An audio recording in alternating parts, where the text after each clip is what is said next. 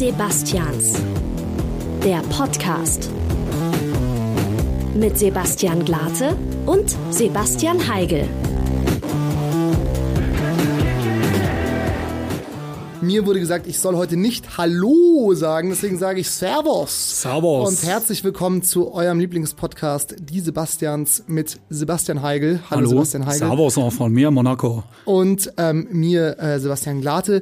Äh, Sebastian, wie geht's dir? Alles klar bei dir? Mir geht's super. Ich hatte eine super schöne Woche. Das freut mich sehr. Ist ja auch erst Dienstag. Von da, was hätte schon alles Schlimmes passieren können? Das stimmt Aber natürlich. tatsächlich sind schon viele gute Dinge passiert. Und zwar haben wir, ähm, wir waren sozusagen, wir haben eine Klassenfahrt gemacht, einen kleinen Ausflug, wir waren ein bisschen unterwegs. Und Richtig. wir haben einen wirklich sehr, sehr, sehr tollen Künstler getroffen. Ähm, wen haben wir denn getroffen, Sebastian? Erzähl das doch mal den Leuten. Wir sind für euch rausgegangen mit ähm, sogenannten Reporter-Mikros und äh, haben einen Gast für diese Folge wieder, für euch im Gepäck. Einen sehr, sehr interessanten Gast. Wir waren vor Ort bei seiner Lesung. Roger Reckless ist AKA? zu Gast in dieser Folge bei den Sebastians, aka David Mayonga, aber eigentlich sagt man es andersrum. Das ist ne? richtig, sorry. David Mayonga, sein bürgerlicher Name, aka Roger Reckless. Er ist Moderator fürs Radio, er ist Buchautor, er ist Rapper und er ist auf jeden Fall ein Mensch, der sich mit super vielen gesellschaftlichen, interessanten sozialen Themen auseinandersetzt. Darüber haben wir mit ihm geredet. Was gibt's noch zu hören im Podcast, Sebastian? Genau, eine Sache, du hast gerade schon gesagt, er ist Rapper, äh, respektive Musiker. Genau. Ähm, und äh, da ist natürlich die, die großen News sind, das wurde so vor einem Monat, glaube ich, ungefähr verkündet, dass er das neue dritte Mitglied bei Deichkind ist, weil nämlich wer ausgeschieden ist? Ferris MC. Genau, Ferris MC ist ausgeschieden und äh, der wird jetzt ersetzt von Roger Reckless. Ähm, genau, und wir haben ihn getroffen in Neuaubing im äh, KJR, im Kreisjugendring-Gebäude dort. So ist es. Ähm, wo auch, also nicht genau in diesem Gebäude, aber beim Kreisjugendring hat äh, David auch mal gearbeitet. Äh, der ist nämlich auch gelernter Sozialpädagoge, also hat äh, wirklich viel auf dem Kasten sozusagen. Genau, wir sagen es euch wirklich, der Typ hat so viel drauf, der hat so viel am Laufen. Wahnsinn. Wahnsinn. Und genauso viel konnte er uns erzählen. Und zwar haben wir mit ihm geredet eben über die Sache, wie kam er dazu, bei Deichkind ähm, Bandmitglied zu sein. Äh, sehr interessant. Das hat er, glaube ich, bis jetzt auch noch nirgendwo so detailliert erzählt. So also es. das ist natürlich heiße, heiße News. Außerdem haben wir noch eben über sein Buch geredet. Ähm, das heißt, ein Neger darf nicht neben mir sitzen und er behandelt darin Rassismus, der ihm selbst widerfahren ist und auch generelle Theorien über Rassismus. Auch sehr, sehr interessant. Klingt bisschen wie, was, wie, naja, klingt ein bisschen trocken, ist aber natürlich ein wichtiges Thema und wirklich von jemandem, der das selbst erlebt hat, sehr, sehr, sehr, sehr interessant. Und dann haben wir auch noch ein bisschen über seine anderen Tätigkeiten, zum Beispiel als Radiomoderator etc. geredet. Hören Sie nun ein Sebastians Spezial. Wir Spezial, waren Spezial, Spezial, für euch draußen live vor, nicht live, on tape vor Ort. Sagt man das on tape vor Ort? Ja. Und haben ihn getroffen. Roger Reckless. Dieses Jahr gerade noch den deutschen Radiopreis als bester Nachwuchsmoderator bekommen für Wahnsinn. sein Erbe bei Bayern 3 slash Puls. Er ist gerade auf Lesereise mit seinem Buch. Du hast es gerade schon gesagt. Er ist und gleichzeitig auf Tour Mit als seinem Solo, Album. mit seinem Album als Solo-Rapper und jetzt dann bald auf Tour mit Deichkind. Er hat uns erzählt, auch wie sein erster Auftritt mit Deichkind war. Und liebe Freunde der Natur, Genau. Genug des Lobes. Jetzt hören wir mal rein, ähm, was er uns so erzählt hat. Aber bleibt auf jeden Fall dran, weil es gibt am Ende auch noch was zu gewinnen. Genau, aber jetzt lassen wir erstmal David reden. genau. Wir geben ab an uns selbst. Im KJR Aubing. Mats ab, wir hören uns gleich wieder. Gut, ja, wir sind jetzt hier in Neuaubing im äh, Kreisjugendring-Gebäude ähm, mit David, aka Roger Reckless. Äh, ja, David, wie geht's dir denn? Ähm, es geht. So, also ich muss selber tatsächlich, ich weiß noch gar nicht, wie es mir geht. Ich bin noch nicht so richtig angekommen. Wir sind gerade, wir haben jetzt äh, 600 Kilometer hinter uns gerade, relativ wenig Schlaf und äh, befinden uns quasi noch auf Tour. Ähm, und deswegen, ich, die eigene, die eigene Stimmung und das eigene, wie man sich fühlt und wer man gerade ist, das ist wirklich auf Tour immer ein paar Stunden, wenn nicht sogar ein paar Tage hinterher.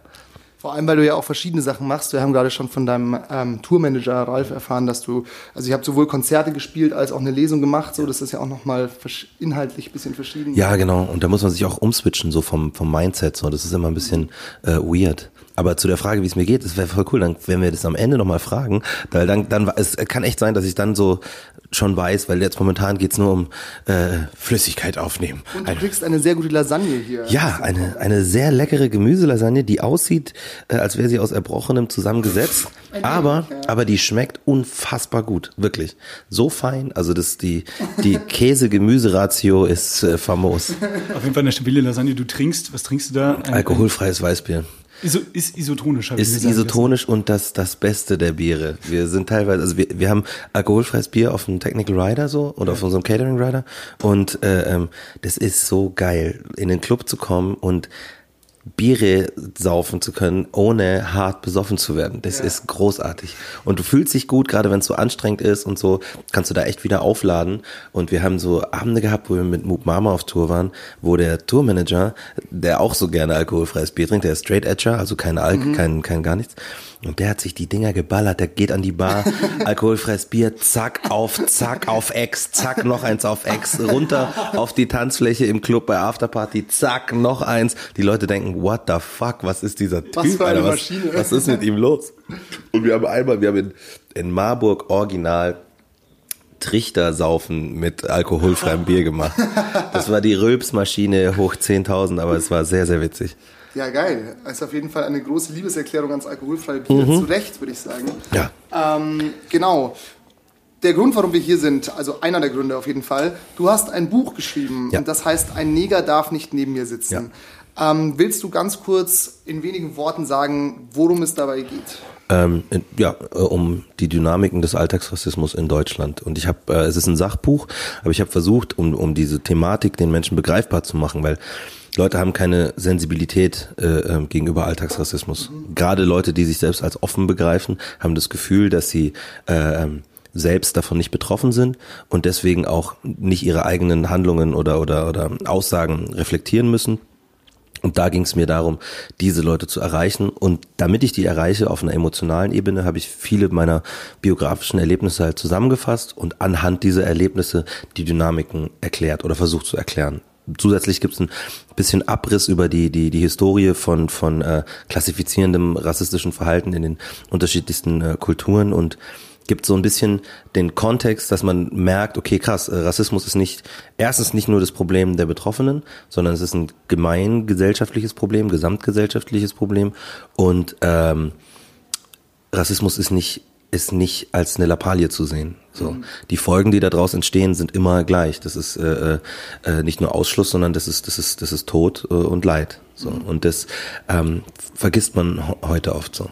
Okay, also es sind, ähm, es sind Geschichten von dir selbst angereichert eben mit allgemeinen Informationen noch über das Thema, sage ich mal. so zu, also ich würde nicht sagen angereichert, ich würde sagen so die die spinnen sich so ein bisschen drum. Wir wir haben wir haben äh, ähm, versucht so äh, ähm, immer so eine so eine persönliche Episode zu nehmen und und und in dieser Episode schon anklingen zu lassen, was die was die Problematik ist, um dann äh, ähm, teilweise in den Kapitel drauf, teilweise schon im zweiten Teil vom gleichen Kapitel ähm, so ein paar Sachen zu erklären halt. Genau. Mega cool. Du hast gerade so gesagt, Rassismus ist nie komplettes Problem der Betroffenen. Es ist ein gesamtgesellschaftliches Ja. Problem. Also was man auch, wenn man dein Buch anliest oder auch Interviews mit dir guckt, krass merkt ist, dass du auch beschreibst, dass die Leute halt in krassen Schubladen denken, dass Ja. die Leute halt sofort klassifizieren. Hättest Ja. du irgendwie konkrete Tipps jetzt Jetzt nicht für krass für die Zukunft, aber einfach so für, ich sag's mal ganz Für den blöd, Einzelnen? ja, genau, oder für den kleinen Mann im Alltag. So, Mhm. ey, das sind vielleicht so kleine Kniffe, da, da, wenn ich allein schon drauf aufpasse, Mhm. dann passiert mir das nicht. Dann bin ich nicht alltagsrassistisch. Genau, also das ist das ist das erste, dass man quasi äh, ähm, sagen muss, es geht nicht um Verhalten, nicht alltagsrassistisch zu sein, sondern es geht um äh, Denkstrukturen. Und das heißt, äh, ähm, das allererste, was passieren muss, ist, dass dass sich die Leute bewusst werden müssen, dass wir in einem latent rassistischen System leben. So, das äh, ähm, ist ähm, natürlich nicht gut, aber es bringt jetzt auch nichts, das, das zu verdammen, aber man muss es halt wissen. Ja. Dass vor allem, dass Leute, die selbst sich nicht als Rassisten begreifen, trotzdem in demselben System groß geworden sind. Ich ja auch. Das heißt, ich werde in einem rassistischen System groß und nehme selbst, obwohl ich, äh, ähm, äh, ich würde mal sagen, gefühlt noch der größere Leidtragende bin in der Geschichte, trotzdem nehme ich selber auch die Strukturen auf. Absolut. Das, das bedeutet, wenn ich jemand äh, treffe, der eine andere POC oder eine POC-Person eben, äh, eine Person of Color, äh, äh, treffe und die mich auf Deutsch anspricht, dann habe ich auch eine Millisekunde in meinem Kopf dieses, wow, spricht ja gut Deutsch so. Und äh, das ist diese Millisekunde, dessen, was ich antrainiert und angelernt bekommen habe. So. Und wenn man sich mal vorstellt, wie bizarr das ist, weil ich mein Leben, meine Existenz ist ja, ich dürfte dies, das eigentlich, das sollte überhaupt keinen Platz in meinem Kopf haben. so. Aber es ist so, weil man das angelernt bekommen hat, dass es äh, so ein, ich beschreibe das auch in den Lesungen immer als kleines äh, Kästchen der der Normalität. Mhm. So und das ist einem gelernt worden, was da alles drin ist. So und äh, über die Zeit des Lebens äh, ähm, ändern sich manchmal die Sachen, die in dieser Normalität passieren können. So alles, was in der Normalität ist, ist angenommen und in Ordnung, wird nicht hinterfragt, sondern das ist normal. Ich mache gerade äh, Airquotes, ähm, weil ich hasse den, den Ausdruck normal. Also es ist wirklich, es ist, was ist noch? Halt unsere Gesellschaft als normal sieht. Genau, was, was ja. quasi ein konstruierter Begriff von Normalität ist so. Und äh, wenn etwas außerhalb von diesem, von diesem Normalitätskästchen ist, dann haben die Leute das Gefühl, es ist angenommen, in Ordnung und normal, Airquotes, äh, diese Menschen auch anders zu behandeln. Das heißt, wenn jemand ein äh, Merkmal hat, wie zum Beispiel die Hautfarbe, ja. dann, dann äh, haben Menschen das Gefühl, es ist in Ordnung, die anders zu behandeln. Und es fängt tatsächlich an bei so einer simplen Sache äh, wie der Frage, wo kommst du her? Weil die Menschen denken so, es ist ja nicht rassistisch, wenn ich den frage, wo er herkommt. So, mhm. ich sehe doch, dass er anders aussieht. Ja. Und ich bin doch nur neugierig. Und ich sage, ja, das ist aber keine Neugier. Voll. Du hast gelernt, dass jemand, der nicht so aussieht wie du, wenn du weiß bist, dass der nicht von hier kommen kann. Und deswegen musst du wissen, wo der herkommt, damit, oder die herkommt, damit du das klassifizieren kannst, damit du irgendwie so die Schublade aufmachen kannst und wie du das zu nehmen hast. So. Voll, ich, ich finde nur, was du auch gerade beschreibst, ist es nicht eigentlich sehr traurig und weil es die günstigste Assoziation ist in so einem faulen Menschen. Ne? Du sieht sowas wie optisches Merkmal Hautfarbe mhm. und denkt sofort, okay, da, da ist was anders mhm. und ich habe jetzt das Recht quasi auf diese Neugier zu pochen. Das ist genau. doch eigentlich.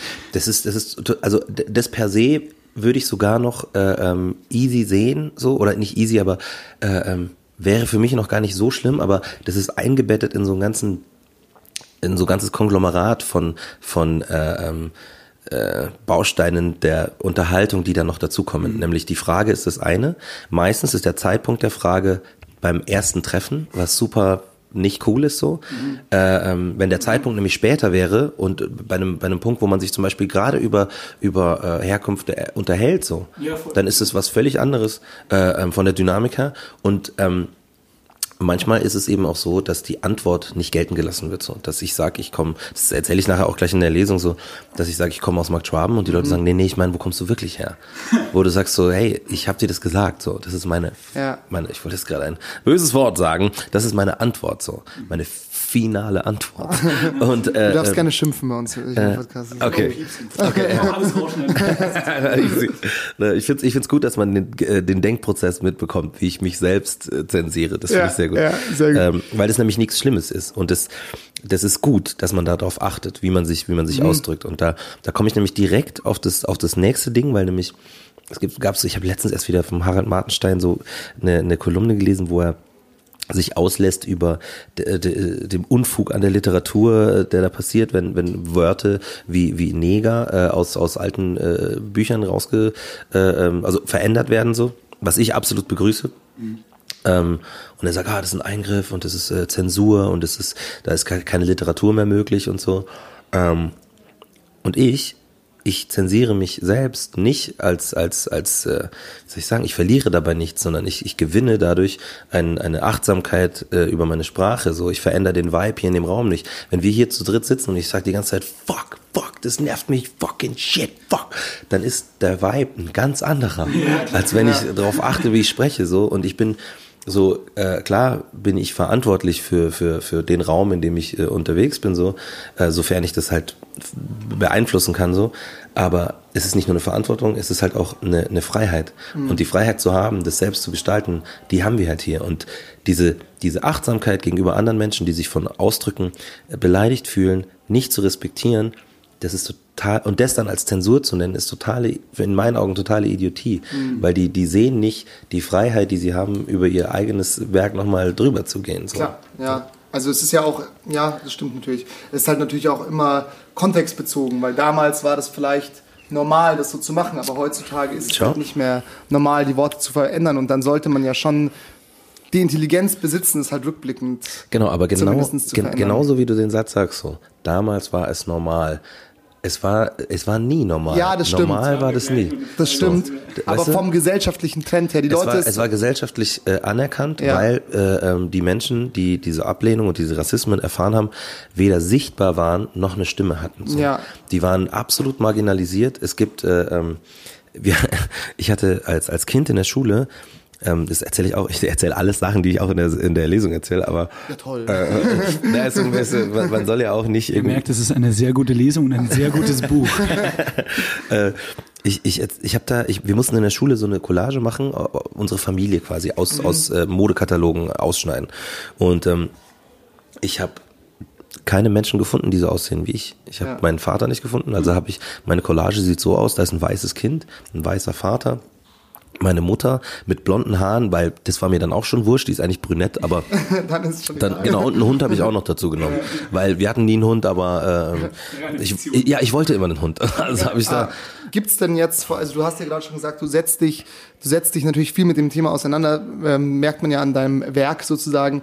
Ähm, gibt es denn noch was, was dich wirklich beleidigt? Also wo du wirklich, was wirklich deine Gefühle verletzt, so? Jo, natürlich, natürlich sehr viel. Äh, ähm, zum Beispiel, also was, was wäre sowas, wo, weißt du, wo du dich vielleicht auch so kalt erwischt fühlst, wo du denkst so, "Ey, das dürfte mich eigentlich nicht beleidigen, weil ich weiß, das sind jetzt irgendwie dumme Leute. das geht nicht, das geht nicht, das geht nicht. Man hat so das, genau das, also diese, diese, ich verstehe das voll, dieses, man steht da drüber, das ist innerhalb äh, der Community der, der, der schwarzen Menschen in, in Deutschland, die auch in Deutschland geboren sind und aufgewachsen sind, auch ein großes, äh, ein großes Thema, weil die einen sagen, ja, das, da stehe ich jetzt drüber, das berührt mich nicht mehr. Aber ähm, ähm, ich, ich bin der Meinung, dass die, auch die Leute, die sagen, es berührt mich nicht mehr, dass sie sich einfach entscheiden, ähm, die, das Gefühl, das sie da haben, nicht überhand nehmen zu lassen. Weil den Schmerz spüren die trotzdem safe. Ähm, und es liegt nicht an, an, an dem, der verletzt wird, zu sagen, okay, ich komme irgendwie mit meiner Verletzung klar so. Das ist kein, das hat nichts mit Integration zu tun, das hat nichts mit, mit, mit gemeinsamem Zusammenleben zu tun so. Und das muss man halt verstehen so. Jemanden, der hier geboren und aufgewachsen ist so, den muss man nicht integrieren, der ist schon hier so. Ja. Und ähm, wenn man so sagt, ja, was, was gibt's was, was dich jetzt noch so kalt erwischt? Jeder Rassismus erwischt dich immer kalt, wenn du hier äh, geboren und aufgewachsen bist, weil man, man sieht sich ja, du, ich stehe ja nicht auf und denke, ah, wieder ein Tag voller Rebellion gegen das System. Ich warte, wann der erste rassistische äh, äh, Typ oder Dame kommt und wann der erste Kommentar kommt. Du weißt es nie und es erwischt dich immer kalt. Du bist mit Freunden unterwegs und ihr seid am Essen, alles ist wunderschön so und dann kommt irgend so ein, so ein äh, Trottelbemerkung, weil äh, vielleicht gerade äh, ähm, westafrikanische Rhythmen laufen und so, ah, das ist cool, ne? Das hast du das früher auch gehört so? Wie, wie tanzt man denn dazu? Erzähl doch mal. Weißt du, ich meine, solche Sachen, das ist so, das, das, das ist den Menschen nicht bewusst, was die da machen, weil die denken, das ist ja voll in Ordnung. Das ist doch, da- das gehört doch zusammen. so. Und äh, ähm, es ist so krass, dass in den ganzen Jahren, also es sind ja nicht, es ist ja nicht erst so, dass, dass seit 20 Jahren äh, schwarze Menschen hier in Deutschland geboren werden und hier leben. So, das ist seit dem äh, zwei und vor dem Zweiten Weltkrieg schon sogar so. Ähm, und durch die GIs halt nach dem Zweiten Weltkrieg umso mehr. Es ist, äh, das ist ähm, die Leute tun immer so, als, als, als wäre das noch so neu, diese Entwicklung, dass man nicht von ihnen erwarten könnte, dass sie da immer drauf Rücksicht nehmen. Aber äh, ähm, Nein, nein, gar keine Dinge. Aber um einen Mikrostrahl. ja, ruhig mal. okay, Wir also, streiten uns eh schon so viel. okay. äh, ähm, aber ich, ich, das passt halt ganz gut. Ja. okay. Äh, ich denke halt nur, dass es, dass es wichtig ist, halt zu, zu begreifen, dass ähm, dass man da sehr wohl eine Verantwortung hat. So wie ich vorher gesagt habe, so ich bin verantwortlich äh, für den Rahmen, in dem ich mich bewege und gleichzeitig habe ich die Freiheit, das auch in meiner Macht so zu kontrollieren. Ist jetzt vielleicht ein blödes Beispiel, aber trotzdem, wir haben uns gedacht, dass es äh, irgendwie, also es würde mich interessieren, wie du das siehst. Ähm, weil, also, was wahrscheinlich, was wahrscheinlich wirklich so ist, Leute denken ja, oder zumindest auch Leute in unserem Alter denken, wir sind nicht rassistisch. Wahrscheinlich verhalten wir uns aber in manchen Situationen trotzdem vielleicht rassistisch oder diskriminierend irgendjemandem gegenüber, obwohl wir es, ja, weiß ich nicht. Ja. Aber kann auf jeden Fall passieren, auch Ja, wenn man, wenn man über, seine, ähm, über sein Handeln reflektiert etc. Ähm, hast du denn das Gefühl, dass die Generation von Leuten, äh, wie wir jetzt so, weiß ich nicht, 1990 äh, aufwärts geboren, eine andere Sicht auf die Dinge haben? Weil, ähm, Beispiel, ich glaube schon, dass es für die jungen Leute, also eben ein Teil der Gesellschaft ist, dass es eben nicht nur weiße, blonde Menschen mhm. in Deutschland gibt, sondern dass es halt eine mhm. Vielzahl, eine Diversität sozusagen mhm. gibt. Weil ich habe mir nämlich immer gedacht, ich war großer Fan der ähm, Show Prince of Bel Air mhm. und habe mir immer gedacht, ich wäre gerne schwarz, weil ich Will Smith so cool finde. Genau, das haben so. sich ganz, ganz viele Weiße gedacht. Ja. Weil die, und das musst du mir vorstellen, so, diesen, diesen äh, Gedanken können die weißen Leute ausleben. Sie können. Hip-Hop-Klamotten anziehen, ja. die können so sprechen und äh, fühlen sich dann voll so dabei. So. Ja. Und es wird angenommen, gemeingesellschaftlich so. Ja. Ähm, wenn du als, als äh, Schwarzer einen Anzug anziehst, dann bist du immer noch ein Schwarzer in einem Anzug. Mhm. So, du kannst es nicht machen. Da sind wir so voll äh, bei. Also erstmal, ich muss den ersten Teil sagen, so ob es jetzt anders ist als früher. Ja. Äh, klar, es ist anders, aber es ist nicht weniger problematisch. Mhm. Ähm, dieses Prinzip von Cultural Appropriation, also sich einer Kultur annehmen, äh, ähm, ist, ist was, wofür zum Beispiel diese Generation null Sensibilität hat. Mhm. Ähm, das ist wirklich so ein ganz kleiner Teil, weil genau die Leute ein Gefühl haben so, hey, wenn ich mir Dreadlocks mache, dann mache ich das doch nicht aus einem rassistischen Hintergrund, sondern weil ich das ja toll finde. Mhm. Ich finde das ja cool. Und es ist ganz schwer, so jemanden äh, ähm, zu sagen, dass es nicht die Person selbst ist, die das, die das zum Problem macht, sondern dass das System, in dem wir leben, das Problematische ist. Und dass wenn die das nutzen, also diese Freiheit, sich Dreads zu machen, sich dafür zu entscheiden äh, ähm, und äh, immer noch angesehen als werden als als produktive Mitglieder unserer Gesellschaft so, ähm, dann ist es ein Unterschied, weil wenn du wenn du äh, schwarz bist so, dann kannst du das nicht ablegen was ich meine? Wenn du Dreads hast und, und Pluderhosen anziehst und so ein bisschen auf alternativ machst und dann möchtest du aber einen Job haben, weil es um dein Überleben geht und dann sagt dir dein Chef, ey, Zeugnisse sind super, ja, äh, Frau Müller, ähm, äh, ähm, ihr, so sie, sie passen auch gut ins Team so, aber das mit den Haaren geht halt nicht, weil wir haben, wir müssen hier nach außen hin was transportieren mhm. und dann sagt die, wenn es ihr, äh, wenn es sie es möchte, dann sagt sie, ähm, ja, okay, das mache ich. Oder sie sagt, er tut mir leid, das, das gehört zu meiner Identität, das möchte ich nicht machen. Mhm. Es ist in beiden Fällen eine bewusste Entscheidung. Es ist die Freiheit zu entscheiden. Mhm. So, wenn äh, äh ich dahin gehe, ich kann das nicht ändern. So, weiß ich mein? Wenn ich jetzt zum Beispiel, äh, äh, ähm, weiß ich nicht, äh, dann da sitze und dann muss der der der, Ein der der Mann, der mit der Einstellung beauftragt ist, so der Personaler, der sieht oder entscheidet vielleicht aufgrund der Hautfarbe, dass er sagt, das passt nicht zu unserem Team Voll. dazu. Und das kann man eben nicht ablegen. Und diese Freiheit, sich dafür oder dagegen entscheiden zu können, ist so ein zentraler Part von, von, von der, der Ungleichheit, die wir halt hier so erleben. Und das ist ganz, ganz schwierig, das den Menschen verständlich zu machen, weil die oft äh, ähm, denken, so ist es so, diese, diese, die große Meinung ist so, wenn ich etwas nicht böse meine, dann kann ich doch, äh, dann kann ich doch nicht dafür verantwortlich gemacht werden, mhm. dass ich irgendwas tue. Cool. Und ähm, das, das geht auch nie um Schuldzuweisung, dass man sagt, du bist schuld. Das ist auch so ein, so ein deutsche, deutsches Ding, das immer gleich ja, Schuld und Scham Die erste überall. angenehmste Lösung, so du warst Fingerpointing. Warte mal, habe ich jetzt irgendwie drauf gedrückt? Nee, nee das, das läuft schon noch.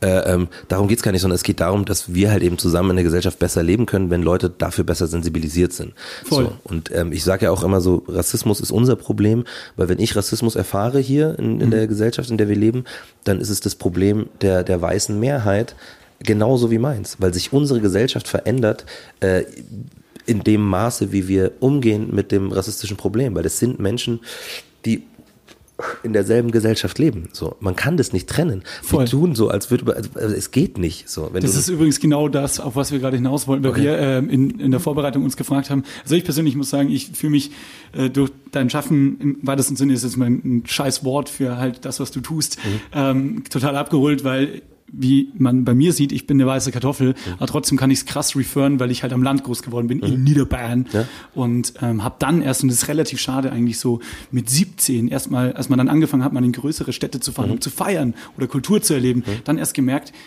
was das eigentlich, wo eigentlich dieser Alltagsrassismus liegt, indem mhm. man es halt beobachten konnte, wie das woanders läuft und nicht, wie es am Land für selbstverständlich genommen wurde. Mhm. Und da haben wir uns halt in der Vorbereitung gefragt, so, ey, glaubst du denn auch, dass das, äh, wie du auch gerade selber gesagt hast, dass das an so einem gesellschaftlichen Wandel liegt, der ja immer weitergeht? Mhm. Der Mensch hat nur die Arroganz, äh, haben wir festgestellt, irgendwie geboren zu werden und denken so, ey, Jetzt ist am besten. je- jetzt am besten, Welt ist fertig, weißt du, jetzt kommt nichts mehr so. Deshalb, dann kann ich doch auch noch zum Cola-Weizen Neger sagen, weil haben wir da immer gemacht. Eben, aber das wollte ich gerade sagen. Es ist ja nicht jetzt ist es am besten, sondern es ist immer so eine rückwärtsgewandte äh, Ideologie von einer von einer Sache, die dann äh, herangezogen wird. So Genau. früher konnte man noch alles sagen. Früher konnte man das noch machen. Das Schnipp, wird, schnapp, ja, genau. voll. Das wird man doch wohl jetzt noch sagen dürfen und so weiter. Äh, ähm, das ist eine, eine ideelle Vorstellung von einer Zeit, in der, in der nicht darauf hingewiesen wurde. So, das wäre so, wie wenn ich, wenn ich ein Kind bin und ich klaue die ganze Zeit Kekse aus dem Schrank, so und äh, irgendwann erwischt mich meine Mutter und sagt, ey, keine Kekse mehr klauen. Und ich sage, ey, das habe ich immer so gemacht. Halt dein Maul. Was willst du denn Ja, so? genau, ja, weißt du? Und und bin auf einmal äh, äh, ähm, es geht überhaupt nicht mehr um das um die Problematik, sondern es geht um um um um ganz was anderes.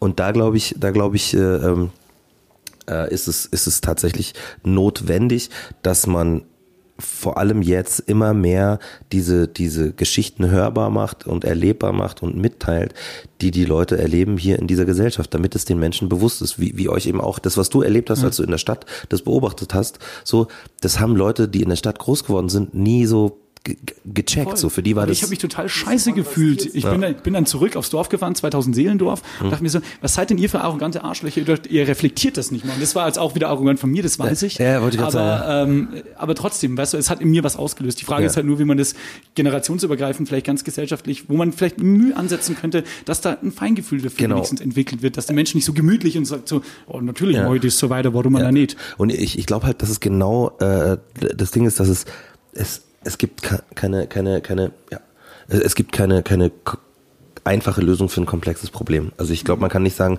ja machst das, machst das und dann wird es alles super. Ich glaube, es ist so so ähm, ähm, dass man zum einen mal, also wir, das muss man schon auch sagen, also Integrationsarbeit wird schon vor allem von den Menschen äh, geleistet, die die darunter leiden, so äh, mit ein paar Alliierten, ähm, die die sich dafür sensibilisiert haben.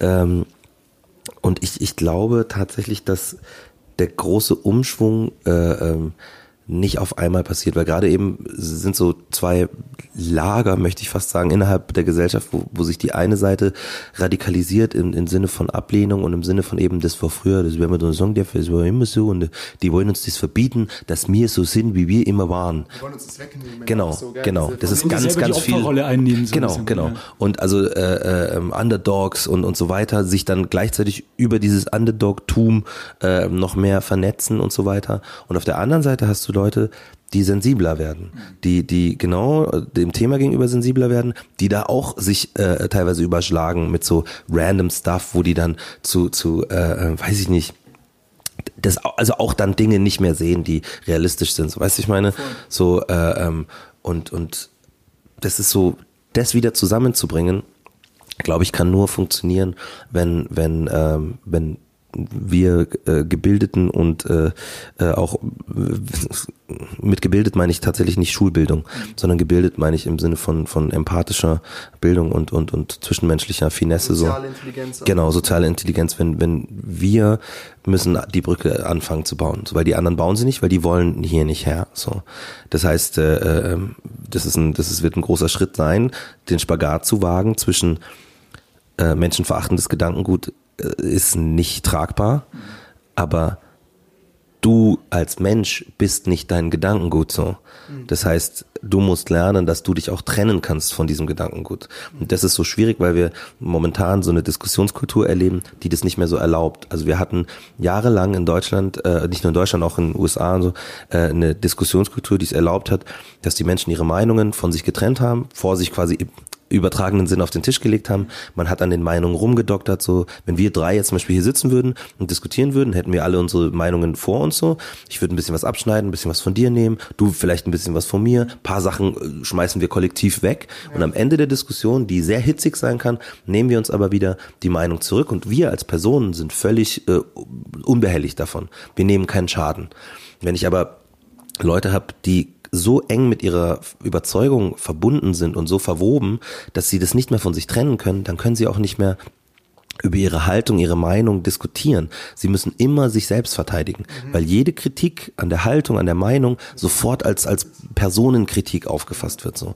Und ähm, das ist eine sehr sehr schwierige äh, ähm, schwierige äh, Situation, in der man sich da befindet, weil zum einen ähm, ist Dis Diskussion und, und, und miteinander sprechen total wichtig. Ich kann aber nicht mit einem Fundamentalisten äh, diskutieren auf, auf Augenhöhe. Es funktioniert einfach nicht. Ja. So, ich habe ich hab das probiert. So, es ist nicht so, dass ich das einfach so sage, sondern ja. ich war der Überzeugung, dass man sprechen muss. Und ich war bei der AfD. Ich war, habe mich mit einem AfD-Politiker getroffen. gesehen in der Vorbereitung. Das hast du, wo, hast, wo haben wir das gesehen? Irgendwo hast du erzählt, bei, dass du in München bei der Ringelstädter, glaube ich, hast du es ja, genau, dass genau. du bei der AfD warst und ja. dort äh, skurrile Szenen sich Boah, abgespielt haben. Hanebüchen war das. Jetzt müssen wir nur, glaube ich, sonst springt uns Ralf an die Gurgel, weil ich glaube, du musst jetzt. Ralf deiner, ist sehr gefährlich. Zu deiner, Le ja. Ja, zu deiner Lesung gehen.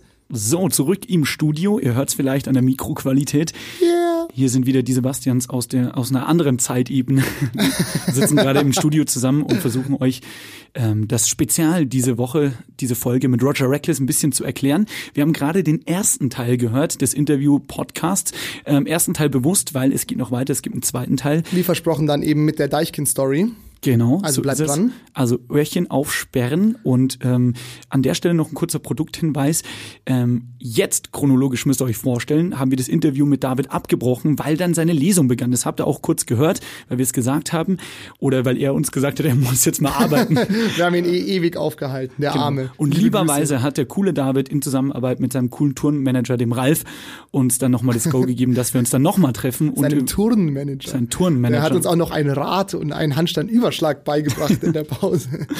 ähm, liebe Grüße an beide, äh, haben coolerweise gesagt, kommt nach der Lesung einfach wieder in den Backstage und wir reden weiter über unter anderem Deichkind und wir hatten noch so viele Fragen, weil die Lesung schön war und uns ist ein kleines Malheur passiert. Genau. Du grinst schon. Ja, ja, ja. Sag's ruhig. Das muss man natürlich sagen. Wir natürlich alte Tontechniker vor dem Herrn sind äh, zu dem, also das wurde natürlich war so eine kleine Bühne ähm, die Lesung und wurde über Mikrofon, wie man das halt so macht. Und da haben wir gedacht, na klar, da gehen wir einfach hin. Wir hatten so ein kleines Aufnahmegerät dabei.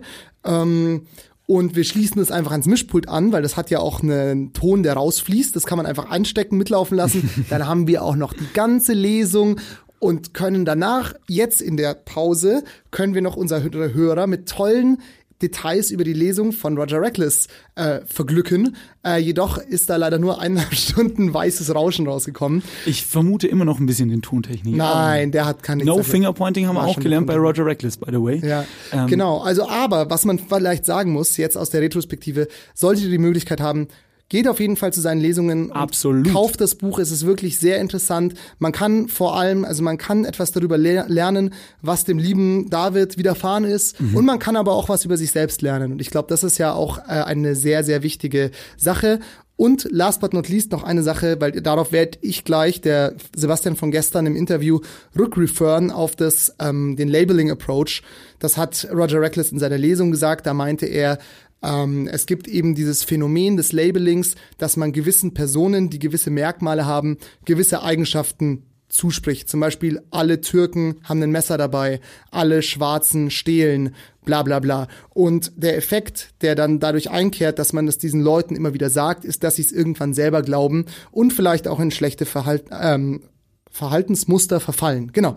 Und da werden wir auch nochmal gleich mit ihm drüber reden. Und passt mal auf, vielleicht habt ihr es im ersten Teil schon gemerkt, es sind Alltagssituationen dabei, die der liebe David beschreibt, die super auf fast, ich sage jetzt bewusst fast, jeden von uns zutreffen. Vielleicht erkennt ihr euch mal wieder und überlegt mal, wo ist man denn eigentlich, eigentlich rassistisch?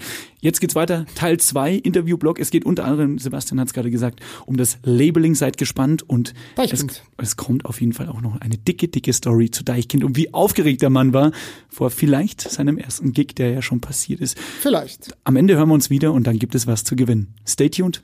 Interview Blog Part 2, heute Sebastians Spezialausgabe mit David Mayonga alias Roger Reckless. Wir waren gerade auf deiner Lesung, durften lauschen, war mega geil. Vielen Dank. Ähm, ich fand das auch ganz schön, weil hier in Aubing waren extrem viele Kinder da ähm, mhm. und der Ralf, der Manager, meinte, dass das eigentlich so normal nicht der Fall ist, dass du vor Kindern liest oder seltener und ich, ich fand es ganz cool, ich habe die ein bisschen beobachtet nebenbei, so, so krass, wie, wie die Intuit in den Stories waren. Wahrscheinlich sind super viele Überschneidungspunkte vielleicht auch da oder so. Ja.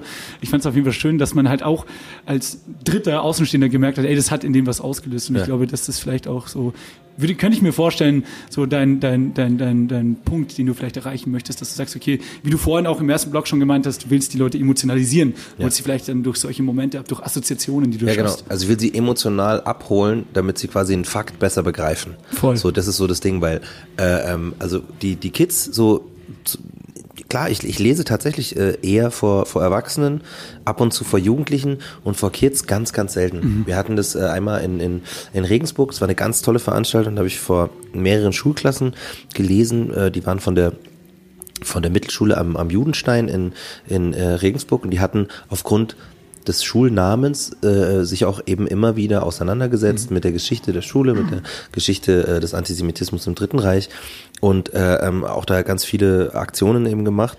Und das war total interessant, dass die Kids super vorbereitet und sensibel waren, obwohl die halt, das sind halt Kids, weißt du, ja, und die haben halt trotzdem, ist es halt länger als eine Dreiviertelstunde sitzen, still sitzen, ist halt schwierig, weißt du, ähm, aber, aber die waren voll cool krasser was zu merken, dass dann, dass die Lehrer eher die waren, die da richtig viel mitgenommen haben, ah. weil ihnen ganz viel bewusst geworden ist, dass die das eben auch machen, mhm. dass sie vorkategorisieren, dass sie, äh, weißt du, also die haben es jetzt nicht betitelt, was genau es war, aber die haben gesagt so, hey, äh, ähm, das war richtig krass, dass alle Lehrkräfte, die da waren, die, die waren richtig aufmerksam, weil das für die, äh, wenn nicht, also genauso wichtig, wenn nicht wichtiger war als für die Kids. Ähm, du hast in deinem Vortrag gerade, entschuldige, ich muss noch lernen, wie man mit Mikrofon umgeht. Ähm, genau, wir werden, wir, wir haben ja deinen, wir haben deinen, äh, deinen Auftritt gerade ein bisschen mitgeschnitten mhm. mit dem äh, Aufnahmegerät und werden dann wahrscheinlich ein, zwei Sachen noch in den Podcast genau. jetzt davor, das habt ihr jetzt sozusagen schon gehört, reinschneiden. Mhm. Ähm, du hast von dem Labeling gesprochen, dem psychologischen ähm, Konzept oder, ja. oder Theorie dass es eben, wenn Leute etwas immer wieder hören, wenn man ihnen immer wieder sagt, du bist immer wieder ein Label zuschreibt. Genau, quasi. immer genau, immer wieder mit einer bestimmten Sache assoziiert werden, mhm. dass sie es irgendwann selber glauben.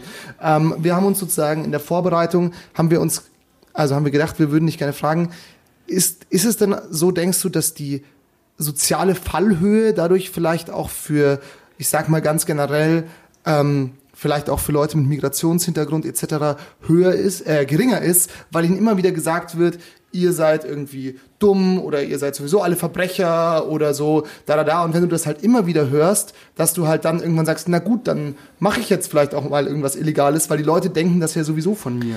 Es ist äh, weniger so, dass die Leute denken, ja, jetzt mache ich halt was Illegales, äh, ähm, ist ja, ich, es wird mir zugesprochen, sondern äh, dass sie erkennen, es macht keinen Unterschied, ob ich es tue oder nicht tue.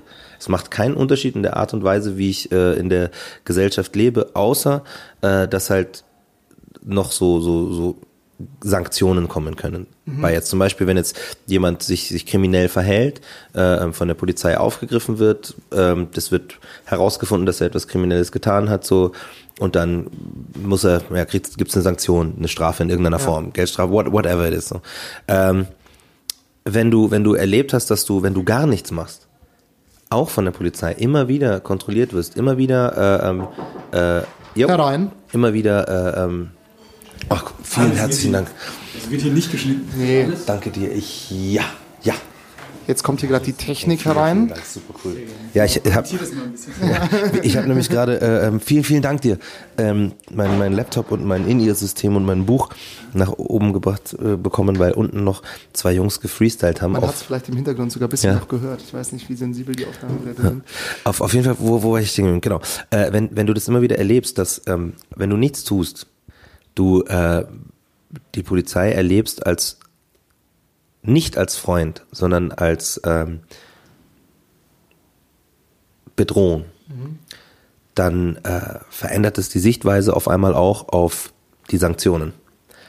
Weil du sagst, ey, wenn ich nichts mache und hab die, äh, bekomme die Sanktionen, ähm, warum mache ich dann nichts? Weißt du, wie ich meine? Ja, voll. So, das ist, das ist, das ist, äh, ähm, ich, nur damit es mhm. erlebbar wird, so, ich, äh, weil das klingt jetzt so, äh, so ein bisschen, die Leute, die das hören, die stellen sich vielleicht einen erwachsenen Mensch vor, so, ich bin als Zwölfjähriger von der Nachhilfe nach Hause gekommen, so, mhm. und bin das erste Mal von der Polizei, von der Kripo-Streife, die quasi in, äh, in Zivil waren, ähm, durchsucht worden, so. Und das war kein schönes Gefühl. Mhm. Das war nicht nur nicht schön, das war, ich habe ein bisschen äh, Angst gehabt, weil ich die gefragt habe, warum die mich äh, aufhalten so. Die haben mich gefragt, ob ich einen Ausweis dabei habe. Ich so, nee, ich habe gar keinen Ausweis. So. Ich bin zwölf. Ja. Scheiße, Mann, ganz ehrlich. Genau. Äh, ähm, und dann, dann haben die gesagt, sie suchen nach Waffen und Drogen. Und jetzt musst du dir mal vorstellen, du bist zwölf Jahre und dir sagt jemand, er hält dich auf und das ist jemand, der, dem du absolute Autorität zuschreibst. Dein ganzes Leben hast du, hast du gelebt mit, boah, hey, Polizei voll krass, so, man wollte ab irgendeinem Punkt, so wie die meisten Kids wollen halt immer so einen, so einen respektierten Beruf haben, die sagen, oh, ich will Feuerwehrmann sein, ja. oh, ich will Polizist sein, oh, ich will Pilot sein, oh, ich will Soldat sein, was auch immer, weil sie das alles noch nicht so begreifen. Und dann bist du da vor, vor dieser Person und du, du, du merkst so, dass du gerade der Böse bist. Mhm. Wegen Waffen und Drogen. Ja. Und Drogen waren für mich das Schlimmste, was es, was es gibt, so. Mhm. Weil ich, ich hatte keine Ahnung, was es ist, aber meine Mutter hatte immer so Schiss, dass ich irgendwann im äh, Jugend, die ist halt aus in den 70ern groß geworden, ne, dass ich irgendwann so damit in Kontakt komme und, und, und, äh, deswegen hat sie immer gesagt, David, du darfst nie Drogen nehmen, das ist so gefährlich, ja. man rutscht ab und dann muss ich die verstoßen, das muss ich machen, weil von der Psychologie her, eine Codependas und so weiter, weißt du, ich meine, äh, äh, ähm, Psychologin und Pädagogin par excellence halt, ähm, aber deswegen waren für mich halt Drogen einfach was Schlimmes. Und dann haben die das mit mir assoziiert. Ich war so, what the, was passiert denn hier? Und drei, zwei oder drei Wochen später haben, äh, bin ich wieder durchsucht worden. Und einer der beiden äh, Kollegen, die mich wieder durchsucht haben, war derselbe, der mich schon mal hatte. Ja, dann ist es halt schon, geht's halt schon in eine Mobbing-Richtung. Und dann, ja, nicht nur, das ne? ist, das ist struktureller Rassismus ja. einfach. Und dann merkst du so, und dann, ich, ich, ich war da auch so, ich habe das dann noch weniger kapiert. Und dann, es war äh, Winter und der, der hatte mir immer gesagt, so, ich soll die Hände aus den Taschen nehmen. Mhm. Und als wäre ich eben so ein Verbrecher, wo man aufpassen muss, also das weiß ich natürlich erst jetzt, weil ich ja. sehr viel mit Polizisten trainiere. Die ja. kommen zu uns, um sich äh, weiterbilden zu lassen. so. Ja. Ähm, und ähm, Hände aus den Taschen, Hände aus den Taschen. Und ich, ich bin immer noch ein zwölfjähriger Junge, ne? Mhm und es ist mir kalt und ich stecke die Hände in die Taschen, weil es mir kalt ist und ich, ich, ich bin mit der Situation sowieso überfordert. Dann packt der, einer der zwei Polizisten meine Hand, legt die auf das metallene äh, ähm, Geländer von der Brücke, auf der sie mich kontrolliert haben, wo übrigens alle äh, Leute, die in meiner Siedlung wohnen, an uns vorbeigegangen sind, wo ein äh, schwarzes Auto mit einem Blaulicht drauf ist, ne? Und wo ich, mein, mein kompletter Rucksack ausgeleert auf der Motorhaube, und dann tun die meine Hände auf dieses Geländer und schlagen mit der Mergleit halt auf die Hände drauf, so quasi, dass du nicht mehr die Hände in die Taschen tust. So. Wenn du das erlebst als Zwölfjähriger, dann ist, dann ist dein, dein, dein ganzes Bild von dem, was du bis dahin gedacht hast, dass der Polizeiapparat ist, nachhaltig zerstört. Und alle Beamten, die danach kommen, alle Beamten, die danach, die du in deinem Leben triffst, so, äh, ähm, werden mit diesem, mit diesem Erlebnis verglichen. Ja. Sind sie netter, schlimmer oder gleich? Und es war so krass zu merken, dass wirklich, bis ich vor, vor jetzt fast zehn Jahren meinen Sport angefangen habe, also Brazilian Jiu-Jitsu und Duta Livre, habe ich nur Beamte erlebt, die, ne, okay, nicht nur, die Ausnahme, und das ist halt krass, dass ich das sage, ne, in, in einem, in so von, wir sprechen vom Zeitraum von 20 Jahren, und in 20 Jahren sage ich trotzdem nicht alle Polizisten, sondern ich will highlighten, dass es mindestens fünf gab, die nicht so waren. Aber könnt ihr euch vorstellen, wie viele Interaktionen das waren in 20 Jahren ja. in Bayern? Ja. Das ist, und die waren alle entweder gleich ätzend wie, wie damals als Zwölfjähriger oder äh, äh ein, ein bisschen weniger ätzend äh, oder ätzender, ja. aber nie, das habe ich schon wieder nie gesagt, aber bis auf diese fünf so äh, ähm, nicht besser. So, und das ist, das ist schon krass, dass ich dann erst in der Zeit, wo ich eben mit den Beamten trainiert habe, wo ich gemerkt habe, okay, es gibt erstens innerhalb der Polizei ganz große Unterschiede. Ähm, es gibt ganz, ganz viel fehlendes äh, ähm, Fingerspitzengefühl im, im sozialen Kontext so. Das ist äh, sehr, sehr schwierig äh, für, für, für alle Beteiligten so. Und ähm, deswegen sage ich auch so, es ist unser aller Problem. Total. Wie willst du in einer Gesellschaft leben, wo ein Teil der Gesellschaft dazu gezwungen wird, den, den, den Arm der Exekutive als was Negatives zu betrachten. So. Weißt du, das ist, das ist, das darf man nicht vergessen. Absolut. Ähm, genau, also du hast jetzt, bist jetzt da natürlich stark von dem also Straf, Strafverfolgung, Polizeiding ja. rangegangen. Aber nichtsdestotrotz glaube ich, also ich meine, das hast du ja auch vorhin mehr oder weniger so gesagt, ist es natürlich schon so, dass das schon auch eine gesamtgesellschaftliche Verantwortung ist. Also in dem Moment, wo du eben die Leute labelst mit oder eben assoziierst mit etwas, was sie halt nicht sind, einfach mhm. aufgrund ihrer Hautfarbe, ähm, nimmst du ihnen halt vielleicht auch die Alternativen, ähm, sich halt dann anderweitig zu entwickeln. Ja, genau, weil Wenn du, sie, weil du sie halt so in diese Ja, Ecke stellst genau. und sagst, das so bist du. Du, da da musst du nicht mal, da musst du nicht mal aktiv etwas tun. Deswegen hatte ich dieses, dieses, diese, äh, dieses Beispiel in der in der Lesung mit dem, mit der Collage. So, wenn du nichts anderes siehst, das ist so wie wenn jemand sagt, das gibt es nicht. Ich habe keinen schwarzen Zahnarzt gesehen, keinen schwarzen Anwalt, keinen schwarzen Richter, keinen damals auch keinen schwarzen Polizist, keinen keinen schwarzen Lehrer, keinen schwarzen Sozialpädagogen. Verstehst du, ich meine? Ich habe das nicht gesehen. Es gab es nicht in meiner Welt. So und dann meine Mutter die ich immer wieder highlighten muss als äh, ähm, der mit der Grund, warum ich da nicht so reingefallen bin, ist mit mir nach New York gefahren, weil ich eben, weil, weil Hip Hop für mich genau das wiedergespiegelt hat. So im Hip Hop waren auf einmal Menschen, die so äh, ausgesehen haben wie ich, die über Problematiken gesprochen haben, die die ich äh, erlebt habe, so die über alleinerziehende Mütter geredet haben und alles. Und dann fahren wir nach New York und ich dachte, so erzählen wir die ganzen Rapper und äh, geil und so. Und dann sehen wir halt an der Wall Street Schwarze im Anzug so Banker, so Broker, so, so alles mögliche, Straßenkehrer, äh, äh, ähm, Musiker, alles. So. Und ich war so, ich kann ja alles sein. Ich muss nicht äh, äh, irgendwie in, in, so einem, in so einer kleinen Schiene irgendwie versuchen, da klarzukommen mit, mit Sachen, die in Ordnung für mich sind, die zu mir passen. So. Und deswegen habe ich es auch immer so ätzend gefunden, dass ich Ja sagen musste, wenn jemand gefragt hat, ob ich Rapper bin. Weißt du, ich meine? Es war für mich einfach äh, äh, total. Äh, da müssen wir kurz äh, Pause machen. Das ist nämlich meine, meine ehemalige Kollegin. Alles gut. Vom, Machen Sie Pause. Von der, So, ja, jetzt gut. Sebastian Glate hier Backstage bei Roger Reckless. Wir können uns in der Zeit Und Ralf, der Lasagne ist. äh, Gurke schnorren. Magst Oh ja, danke schön. Vielleicht danach. Ja, wir essen noch Gürkchen, weil das ist nämlich richtig Star Live. Ja, hier Backstage im Kreisjugendringgebäude in Neuaubing bei Roger Reckless spielen sich unfassbare Szenen ab. Aber gesund, Fans stürmen das Backstage, es gibt Lasagne. Stürmen die, die metaphorische Bastille. Ähm, Oh, das ist aber risky. Mutig. also Risk, no risk. Radio und Podcast ist ja Kino fürs, äh, fürs Gehirn. Was ihr nicht seht, ist, äh, wie David Mayonga, a.k.a. Roger Reckless, seines Zeichens ein Tausendsasser. Wie, er- keine Teile der Lasagne über den Teppich verteilt, möchte ich hier festhalten. Auch nicht beim Zurückgehen vor allem. Nein, der Teppich ist völlig frei von Flecken. das ist ein sehr guter Teppich, der wunderschön ist.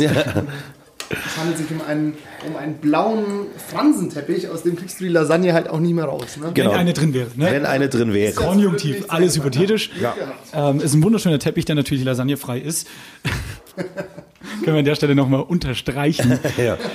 Ähm, jetzt versuche ich gerade irgendwie pseudomoderativ mal wieder den Bogen zwischen. Hast du was? Ich habe ja auch tausend Möglichkeiten, aber das ist alles sehr cheap. Ich wollte sagen, David, du hast ja, jetzt gerade schon gesagt, Hip-Hop war für dich so ein bisschen ein Ausblick aus dieser ganzen tristen ähm, Realität in Markt Schwaben. Jetzt bist du ja Bandmitglied einer sehr guten Band geworden vor kurzem. Ja, Sagt man überhaupt Band im Hip-Hop-Bereich? Ich glaube nicht. Wir sind halt so Formation. Crew. Crew. Kann man das, ist sagen. eine, Crew- das ist eine Crew, ne? Ja, wobei, also ich würde ich, ich, ich würde die Jungs tatsächlich als Band bezeichnen. Weil, ne, weil bei einer Band, äh, ähm, un, unabhängig davon, dass, dass, dass jeder ein Instrument spielt, bei einer Band, denk, also jetzt als Musiker, wenn du an eine Band denkst, dann denkst du automatisch nicht nur an die Leute, die auf der Bühne sind, sondern Voll. an das ganze Kollektiv. Du denkst an die, an die Tontechnik, an die Crew. So. Voll. Die, Und das ist ja auch bei der Kapelle, wo du jetzt äh, mitspielen darfst, äh, ist es ja auch ein Gesamtkonzept im Grunde des Ja. Ganzen. Ich glaube, also nennen wir das Kind mal beim Namen Deichkind. Ähm, ich habe die, ja, haha, lustig. Ich habe die vor zwei Jahren oder vor drei Jahren, glaube ich, mal live gesehen. Und es ist schon oh, crazy verrückt, wenn du diese fahrbaren Bühnenelemente, die sie da hatten, ich weiß nicht, ob ihr die jetzt noch habt, ähm, ich da verrate nichts. darfst du auch wahrscheinlich nichts verraten, alles gut. Das weiß ich gar nicht. Echt? Tatsächlich. es ist ja alles, jetzt mal ernsthaft, ich meine, du bist ja als, als Musiker, Rapper schon seit eh und je unterwegs. Wir hatten auch im Podcast schon Seppalot vom Blumentopf, auch alter Bekannter von dir. Ja. Oder auch die Nina, äh, die, die Fiverr, Fiverr, ja. genau, die war in der letzten Folge da und so. Ah, das habe ich sogar gesehen. Man, man kennt sich und man mag sich, würde Ja. ich mal behaupten. Zumindest haben die beiden das erzählt. Wenn du eine andere Meinung Nee, hast, nee, nee, wir safe, können das auch safe. rauspiepen. Nein, nein, nein, nein, nein. Also das möchte ich äh, highlighten, gerade bei den beiden. Äh, die, die Liebe ist sehr real und, und, und äh, hört auch nicht auf. Ja, sehr gut. Und es ist halt so, ähm, es ist ja kein Geheimnis, dass du auf jeden Fall auch äh, als Rapper unterwegs bist. Bist ja gerade auf Tour, auch nicht nur mit deinem Buch, sondern auch als Rapper. Und jetzt kam die Deichkind-Kiste noch dazu, relativ überraschend. Wir haben so Für unser, euch. ja, ja, für, ja, für dich wahrscheinlich nicht. Also Ja. sonst glaube ich, würde ich mal irgendwie, da würde ich mal einen Staatsanwalt einschalten, wenn die. Ach so, ich muss jetzt bei euch mitspielen. Nee, ähm, wie kam es dazu? Was kannst du denn verraten, so ganz, ganz grob? Nee, also das kann ich schon erzählen. Es war, es war ähm, so, dass ähm, ich habe gespielt in, in Berlin ähm, als Vorgruppe von Moop Mama. Und der, der, der Philipp von, von Deichkind war, war da, hat sich das angeschaut und kam danach zu mir und meinte so, hey, voll, hat mir richtig gut gefallen, richtig gutes Zeug. äh, nee, ich meine, er hat gesagt, es hat ihm total gut gefallen und er fand es echt toll. Ähm, und er würde sich so gern mal mit mir in, in Berlin zusammenhocken und ein bisschen quatschen. Cool. Und ich war so, hey, cool. Äh, Kann ich reden, ich esse. nee, so, ich war so, gesagt. Ich, äh, so, nee, cool, aber äh, im, gedacht habe ich mir so, über was denn? So, aber freut Mhm. mich, ich, ich kenne den Philipp äh, ähm, von vor Ewigkeiten, da war ich noch DJ Okay. und ich war früher krasser Deichkind-Fan, aber erst voll spät. Also reden Und wir von zwar- früher so Bon Voyage früher oder Ähm, so, so. Ja, bei äh, äh, hier nur noch fünf früh. Minuten, Mutti. Ah. Ab, ab da. Und davor, hier, wie hieß das erste Album? Bitte ziehen Sie durch. Äh, möglich, weiß ich jetzt glaube ich. Und nicht. äh, ähm, das fand ich, das fand ich so. Also ich fand auf jeden Fall, das erste Album war mir zu, da war ich noch sofort so der Hip-Hop-Nerd und war Mhm. so, nee, das ist nicht, das ist nicht Rap, das ist äh, gar nicht so, so, so, so böse unbedingt aus dem raus, sondern weil ich eben, was wir vorhin gesprochen haben, so, ich habe mich da nicht wiedergefunden. Das Ja, war klar. nicht, es war kein Rap für mich. Man muss ja auch so. sagen, das waren zwei, äh, drei weiße Nordlichter, die irgendwie. Da geht's nicht um Hautfarbe, sondern Okay. um Thematiken. So, Das um, war jetzt um, auch gar nicht die haben- Judgment nee, nee, nee, klar. aber- Nur die hatten quasi, die hatten nicht Themen, die mich angesprochen haben Okay, damals okay. so. Und da war ich so, ja, nee, das, das ist nix. Und dann kam aber diese äh, nur noch fünf Minuten Mutti raus und die haben die lustigerweise waren es gar nicht die Songs, sondern die Interludes zwischen Mhm. den Songs, die mich das war genau mein Humor. Das war, ich habe das so krass gefeiert. Wir haben auch so ganz viel. Es gibt so so eine Hamburger äh, ähm, Crew, die Studio Braun hießen, die die haben immer so Ja, Telefonscherz klar, ja. Gemacht. So. Strunk, äh, Jacques Palminger und Rocco Schamoni. Genau, genau. Ganz großartiges Sebastian Zeug. Glatt so, na klar. Der Rocker Schamoni, äh, Schamoni tatsächlich. Ja. Strom kennst du auch mit der Querflöte, der. Ja, genau. Fleisch ist mein Gemüse und so. Ja. Und auf jeden Goldene Fall. Handschuh. Ja, genau, das auch. Und da, das war halt so für mich so, ab dem Punkt war ich so, oh mein Gott, die sind ja der Wahnsinn. Ich trottel. Warum habe ich das davor nicht äh, erkannt oder Ja. gesehen so? Und dann ähm, waren wir mit den Töpfen auf Tour. Und Callback zu Seppalot übrigens. ja, genau, genau. Und da war ich halt voll klein. Ich glaube, ich war äh, zu dem Zeitpunkt 18 oder so oder 17. Crazy. Und ähm, dann waren wir in irgendeinem, irgendeinem Nor- nördlichen, in irgendeiner nordischen Stadt. Und dann kam der, der Philipp von Deichkind einfach so in den Bus und hat sich so hinten hingesetzt und so, na, und hat so geredet und ich, Geschnackt. ich genau, und ich saß so da. Und für die war das halt total normal, weil das halt Kumpels sind, ne, die Mhm. Töpfe und ja, aber das war für mich das erste Mal, dass ich jemand sehe, den ich, den ich sonst nur aus dem Fernsehen und von Alben halt kenne. Und Ja, ich war so, ah, es ist der Typ. Und ähm, dann will der sich mit mir unterhalten. Und ich so, ja, okay. Und dann hatte ich ein paar Monate, nee, ein paar Wochen später hatte ich eine Session in äh, Berlin und war so, hey, ich bin in der Stadt, so, jetzt können wir uns äh, treffen. Und er sagt, cool, dann haben, sind wir einen Kaffee trinken gegangen, haben ein unglaublich nettes Gespräch geführt. Und irgendwann sag ich so, ja, du, das ist voll cool, wirklich voll schön. Aber und er so, ja, ja, du fragst dich, ne, warum? äh, äh, und dann hat er mich eben gefragt, ob ich mir das vorstellen kann, äh, die äh, Jungs da äh, live zu unterstützen, als ich der dritte Mann bin, so. Mega. Und ich so, äh, das, du musst, du musst es nicht jetzt sagen, so. Und ähm, das, das war, ich wusste, ich hätte auch gar nicht äh, antworten können. So, ich, ich fand es einfach nur krass, dass überhaupt diese Frage im Raum steht. Ich habe ohne Schmarrn in meinem Kopf war sofort wieder der Trigger zu dem kleinen Jungen, der da sitzt im Tourbus, wenn er sich einfach nur hinsetzt und ich mir denke, ah, der Typ fragt mich das. Und ähm, aber es war, es war echt, es, also es, es hat alles unter einem unglaublich positiven Stern angefangen. Allein, dass wir da äh, ähm, diese, diese Thematik der Frage so weit zurückgestellt haben und uns einfach nur als Typen getroffen haben. Das ist ja schon oft immer ein Zeichen, ich, ich weiß nicht, wie es dir geht, aber immer wenn ich zum Beispiel Smalltalk führe, finde ich total grauenhaft. Weil dann überlegst du ja schon aktiv im Hirn, oh Gott, was sage ich jetzt als nächstes, damit der Gesprächsfaden nicht abreißt. Und das zeigt mir ja gerade nur so jetzt vom Zuhören, dass das halt bei euch nicht so war, sondern dass das halt, ihr hattet halt eine gute Zeit. Und die Ja, Frage, vor, vor allem, es war überhaupt kein Smalltalk, sondern es waren wirklich so von vornherein super krass, Mega. diepe, also, und das war eben genau der Punkt, dass wir nicht äh, an, irgendwo rumgeplänkelt haben, sondern uns als, als, als Menschen halt geklickt haben, so. Voll. Und, gut. ähm, ja, und dann, dann, dann haben hier der, der, der Herr, der gerade durch die Tür schreitet, ist der, der Ralf, der, ähm, ähm, der, der, beste Dude ist überhaupt so, äh, der auch mit in meinem Management-Team ist und ähm, wir haben dann auch das natürlich besprochen, so wie, was bedeutet das so für, für, für Reckless, wenn der dann bei Deichkind ist, so, Voll. kann man das überhaupt machen? Kann ein Rapper, der in der Bavarian Squad bayerisch rappt, gleichzeitig bei der, einer der nordischsten Bands überhaupt sein? So, geht es? Kann man und das? kann er, was sagst du selber? Äh, ja, kann er, kann er sehr gut. Ähm, jetzt hast du es gerade selber schon angesprochen. Äh, wirst du, ähm, also ich sag mal, verscheißern die dich ein bisschen, weil du Bayer bist und auch auf Bayerisch rappst? Oder also so unter Freunden, weißt Nee, du? gar nicht. Kontext dazu ist, ähm, ich glaube, Philipp und Porky waren vor drei, vier Wochen mal bei Jan und Jan Böhmermann und Olli Schulz im Podcast Ja. und haben deinen Namen dann auch erwähnt, Genau. weil so Olli Das Schulz ist das beste Ding, das ist, das nehme ich als Intro her. Also für die, die es nicht gehört haben, Also Olli der, Schulz kenne ich nicht. ne, es war so, der, der Porky, der, der, der äh, äh, Olli hat so gesagt, so, ihr habt jetzt auch einen neuen, ne? Und hat der Porky so, ja, der ist auch ein Bayer. Genau, ist der der Roger Reckless. Und dann sagt er, dann, genau. Und dann hat er, äh, äh, hat der Olli Schulz so, kenne ich nicht. Weiter. Einfach, das war alles. Das, das war mein, mein, mein, äh, äh, Dein Gastspiel bei Genau, Fest und Flauschig. meine Five Seconds of Fame bei Fest und Flauschig. Äh, äh, und es war so lustig, weil ich, ich, ich habe das auf, auf der Tour, wir hatten gerade eine, eine, eine Tour durch Polen fürs Goethe-Institut und ich habe mit meinem DJ das angehört und wir haben uns bepisst vor. Und das fand ich so geil. Einfach dieses so, weil das ist echt, das fasst meine komplette Karriere eigentlich zusammen. So, dass ich hab, ich mache immer Sachen, die Leute total cool finden und genau eine Sekunde danach kommt jemand her und sagt, ich habe noch nie was von ihr gehört. Und deswegen glaube ich, bin ich auch so so so äh, äh, so wie ich halt bin, weil ich so das Gefühl habe, ich ich mache immer nur dasselbe und aber äh, es fühlt sich richtig an und und irgendwie die das Universum zeigt mir mit mit sehr langer Verspätung, aber dass die Sachen schon richtig waren. So, ich habe heute so ein so ein Ding gelesen, einen Satz, den eine sehr äh, tolle Fighterin gepostet hat, die Molly McCann. Äh, ähm, ein Shoutout an dieser Stelle. Sie wird diesen Podcast wahrscheinlich nie hören, weil sie in England ist, aber trotzdem für alle anderen.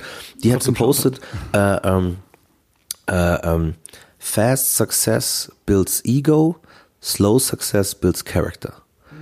Und das finde ich, äh, ähm, das ist sehr, sehr gut. Und das Krasse ist, dass ich echt äh, ähm, als Bayer ähm, so mich wirklich ehrlich ähm, unglaublich wohlfühle in dieser Gang.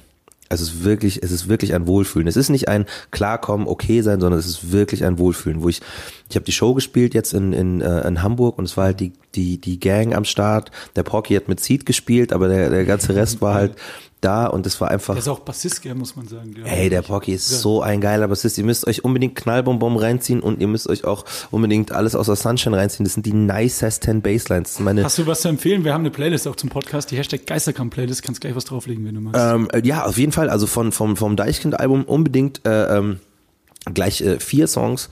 Äh, ähm, ähm, Knallbonbon, alles aus der Sunshine, endlich autonom und richtig gutes Zeug. Richtig gutes Zeug. Ich wollte nur gerade noch kurz nachhaken. Äh, du hast gleich, sorry, ja, wir, wir, wir schauen uns immer mit bösen Blicken an. Okay. Aber während wir uns streiten, kann David auch mal ein bisschen essen in der Zeit. Ähm, nee, weil du meintest gerade schon, ja, äh, du, du, du, du hast so viele, ich habe es in meiner Vorbereitung äh, oder in unserer Vorbereitung als Baustellen notiert.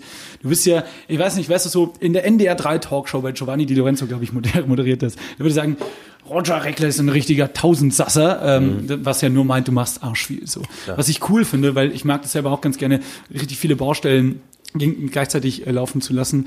Weiß aber von mir, jetzt, jetzt bin ich aber noch bedeutend jünger als du, dass das halt oft super der Struggle ist, alles auf 100 Prozent zu fahren, wenn man den Ansatz hat. Oder wie machst du denn das? Man muss ja auch dazu sagen, du bist auch Radiomoderator, was wir jetzt noch gar nicht thematisiert haben. Wir sind ja auch Mhm. Zwei Radioköpfe. Du hast dieses Jahr einen deutschen Radiopreis Ja. gewonnen, hast ihn selber nicht abgeholt, war es dir egal? Nee, ich war in, in, in Aserbaidschan. Ich habe ich hab Workshops gegeben für Jugendliche. Wie geil ist das denn? Sorry, das wusste ich nicht. Aber Nee, das ist ich war- natürlich das- dann das war- natürlich legitimer Grund. Ja, ja, also und das war das Ding war auch, die hatten also erstmal Yeah, das ist auch da draußen jeder hört, ich habe den deutschen Radiopreis in der Kategorie Newcomer gewonnen. Haha. Ich sage deswegen haha, nicht weil man jetzt denken könnte, ich bin ich bilde mir da was drauf ein, aber ich habe äh, das, das, ich beantworte quasi alle Fragen. Ich, ich finde meinen Weg dahin. Äh, ähm, Entschuldigung, das war. Ich habe gerade schon wieder von deiner äh, Obstplatte, Te- Gemüseplatte hier genascht. Gerne, gerne, bedien Ähm, dich. bedien dich, äh, Dankeschön. ähm, das, das Ding ist, Ich kann keine Fragen stellen, ne? Hast du gemerkt, aber schön, dass du drauf eingehst. Es, es, sind, es, sind nur, es sind nur sehr, sehr viele auf einmal. Und ähm, aber das ist, das passt trotzdem voll gut. Und zwar, äh, ähm, ich, ich äh, habe, als ich erfahren habe, dass ich, dass ich, dass ich ähm, nominiert bin für den Preis, habe ich mir gedacht, das kriege ich eh nie. Also niemals, weil die Art und Weise, wie ich Radio mache, ist die Art und Weise, wie ich gern Radio höre. Ich möchte echte Menschen hören, äh, auf, die auf in ihrer echten Art über Dinge sprechen, die sie echt interessieren. Das holt mich ab. Ich habe viel äh, College Radio gehört so und äh, die die, die Mai und viel Talk Radio in in Deutschland auch, also viel Bayern 2 halt. Und ähm, für mich war das coolste immer Interviews, wo Leute einfach miteinander gequatscht haben. Deswegen war für mich diese Entwicklung hin zu Podcasts total geil, weil ich so das Gefühl hatte, so muss eigentlich Radio sein. Echte Gespräche, man hat das Gefühl, man sitzt dabei und, und so wollte ich auch Radio moderieren. Ich wollte nicht mir alles aufschreiben. Ich habe ja, ich habe ja geglaubt, ich spinne, als ich da angefangen habe, vor, ich bin da reingerutscht vor fünf Jahren Ja. In dieses Radio-Ding.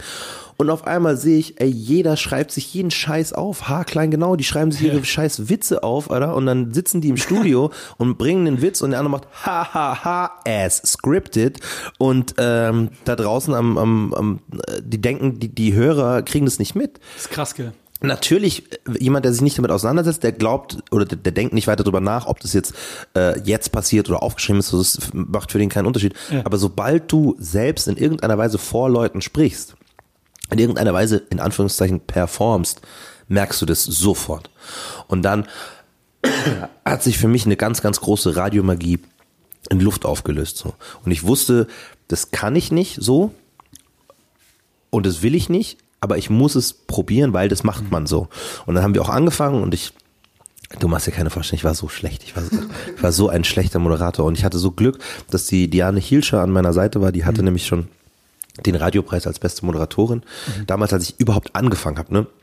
Ich muss dir vorstellen, ich habe meine Radiokarriere auf Bayern 3 angefangen, was Das ist absoluter. Wahnsinn Darf ist. ich an der Stelle mal kurz anmerken, ich als junger Mensch, der Ja. in diesem Bereich möchte, jetzt seit Ja. vier Jahren ganz ein bisschen Radio macht, Ja. da kommst du nicht einfach so rein. Das Eben. So, du musst dich eigentlich eher über so private Radios nochmal durchboxen und da machst du genau das, was du gerade gesagt hast. Du musst schön formatiert die geilste, neueste Nummer verkaufen. Genau. Und, Und du hast aber die Zeit, dich zu entwickeln, wo dir noch nicht so viele Leute zuhören. Auf diesem langen Weg. Mhm. Und dann bist du aber auf einmal vor diesem Mikro und du weißt, da hören jetzt über eine Million Leute zu, Alter. Und dann musst du abliefern und krass sein. In einer Sparte, wo du, wo du fühlst, das bist nicht so richtig du. Ja. Und dann haben wir echt so Stück für Stück gelernt. Ey, ich, moderat, ich habe Moderationen gemacht, die so lang waren, dass am Ende meines Satzes niemand mehr wusste, wo das überhaupt angefangen hat.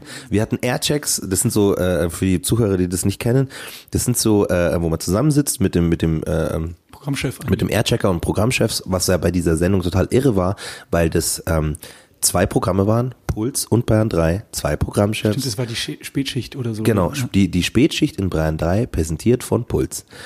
Das erklär mal. Mit Roger Reckless und Diane Hielscher.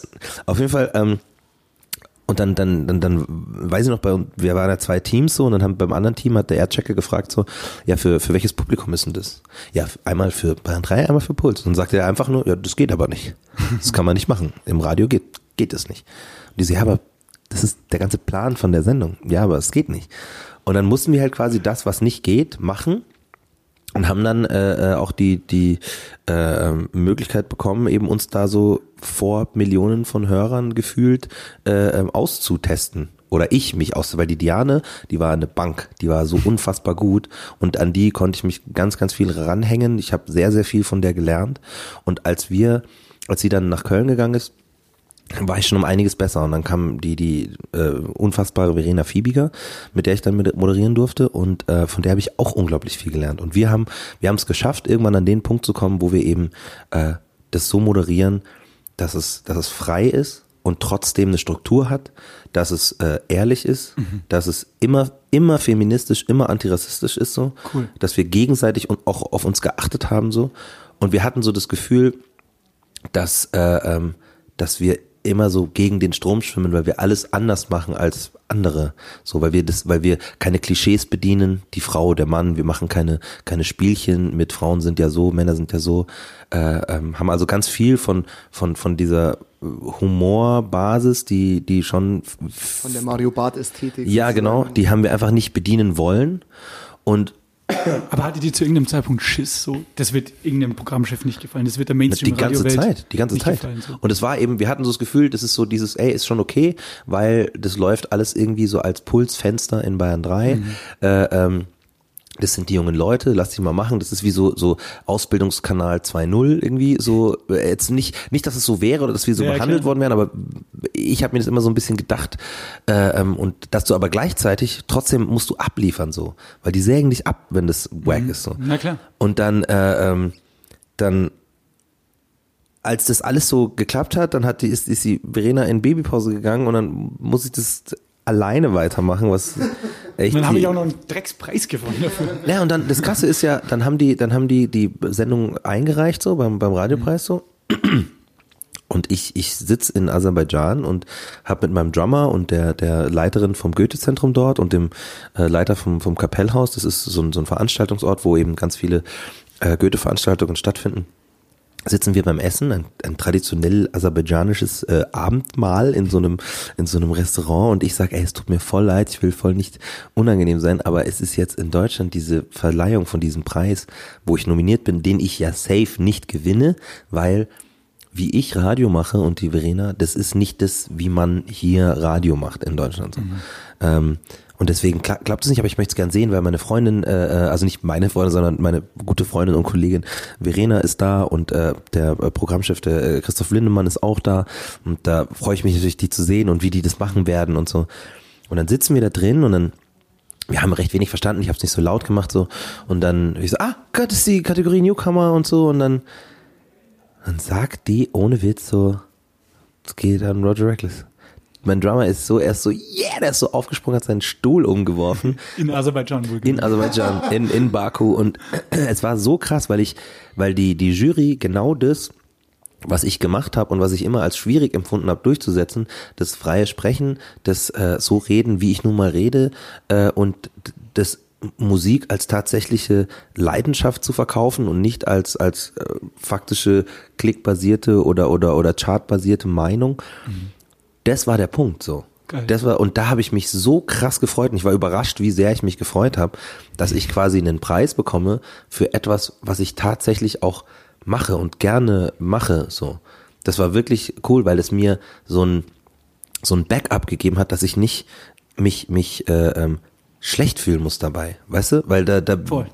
sonst denkst du, du, du zweifelst halt dann schon schnell, wenn du, sonst du machst was. Du einen Preis für eine Rolle bekommen, die du gar nicht bist. Genau, genau. So. Das ist halt auch eine gewisse Legitimation, sage ich dann mal. Ja. Also, also für dich selbst. Ja, sozusagen. genau. Und für die, für die Herangehensweise, die man hat, weil es ist ja cool, wenn man eigene Sachen macht und eine eigene Herangehensweise und wenn man dann merkt, äh, die taugt aber keinem äh, und keiner findet die cool, außer man selber, dann hat man die eine Möglichkeit, das irgendwie zu ändern oder zu sagen, ja, scheißegal, ich mache das so lange, bis ihr checkt, dass das eigentlich geil ist ist in der Musik genau dasselbe. Und ähm, das hat mich, hat mich krass gefreut. So. Das hat mich wirklich krass gefreut. Auf jeden Fall Gratulation auch von uns. Ähm, ich hab's, ich hab's gesehen, die, die Preisverleihung im Fernsehen äh, und äh, krass gefreut, auch weil ich dich kannte, weil das waren so immer so meine Niederbayern-Momente, ja, wenn ich meine Eltern besucht habe und Auto gefahren bin, nachts zu einem Kumpel, dann kannst du nur die großen zwei hören, Antenne oder Bayern ja. 3 und dann habe ich halt äh, Phoebe und dich oft gehört und Ach, geil. dann haben wir witzigerweise in den Medientagen vor ein paar Wochen dürfen wir, haben wir die Phoebe kennengelernt, auch super cool. Mega. Super nette äh, Person auch, die macht jetzt auch einen Podcast oder betreut ja. die, die, die, die, die, Lösung. Die, die, Lösung, nicht die Antwort, genau. will ich immer sagen. Unbedingt Lösung. Auschecken. äh, Südafrikaner, ne? Hier, Ja. oder? Die Antwort. Das, ist- Ninja. Die Antwort ist macht Kunst. Nicht, das macht nicht Verena Fiebing Eindruck. Das nochmal- Könnte sie auch, könnte sie auch. Liebe Grüße an der Stelle. Aber hey, ist ein Grimme-Preis. Also so, manche bilden sich was darauf ein, manche eher weniger. Ich finde schon krass, weil die Grimme-Jury ist schon eine Institution, was äh, Journalismus oder Medien im weitesten Sinne angeht. Also schon High Level. Das ist, der, das ist der real shit, so. Ich glaube, wir kommen dann langsam zum Ende, oder? noch ein bisschen Videozeugs vor. Ja, ja. Wir wollen jetzt dich nicht auch Jetzt, jetzt machen wir erstmal hier ähm, Feierabend. Äh, Du isst jetzt noch ein bisschen Paprika. Ähm, genau, vielleicht noch eine letzte Abschlussfrage. Ähm, auf welchen Song freust du dich denn am meisten, den du mit Deichkind performen Tausend wirst? Jahre Bier. Tausend Jahre. Ja, also wir haben, wir haben ja schon ein paar, paar Shows hinter uns so. Ja, wir haben eine Promotour gemacht, eine kleine, und haben ähm, eine, eine super crazy Show in, in Hamburg gehabt beim Reeperbahn Festival. Das war meine erste Deichkind-Show und das war so, dass sie gesagt haben, ja, wir, wir, wir, wir kündigen das gar nicht an, das, das kündigen wir irgendwie zwei Stunden vor Ah, ja. Showtime an und dann gucken wir mal, vielleicht kommt ja gar keiner.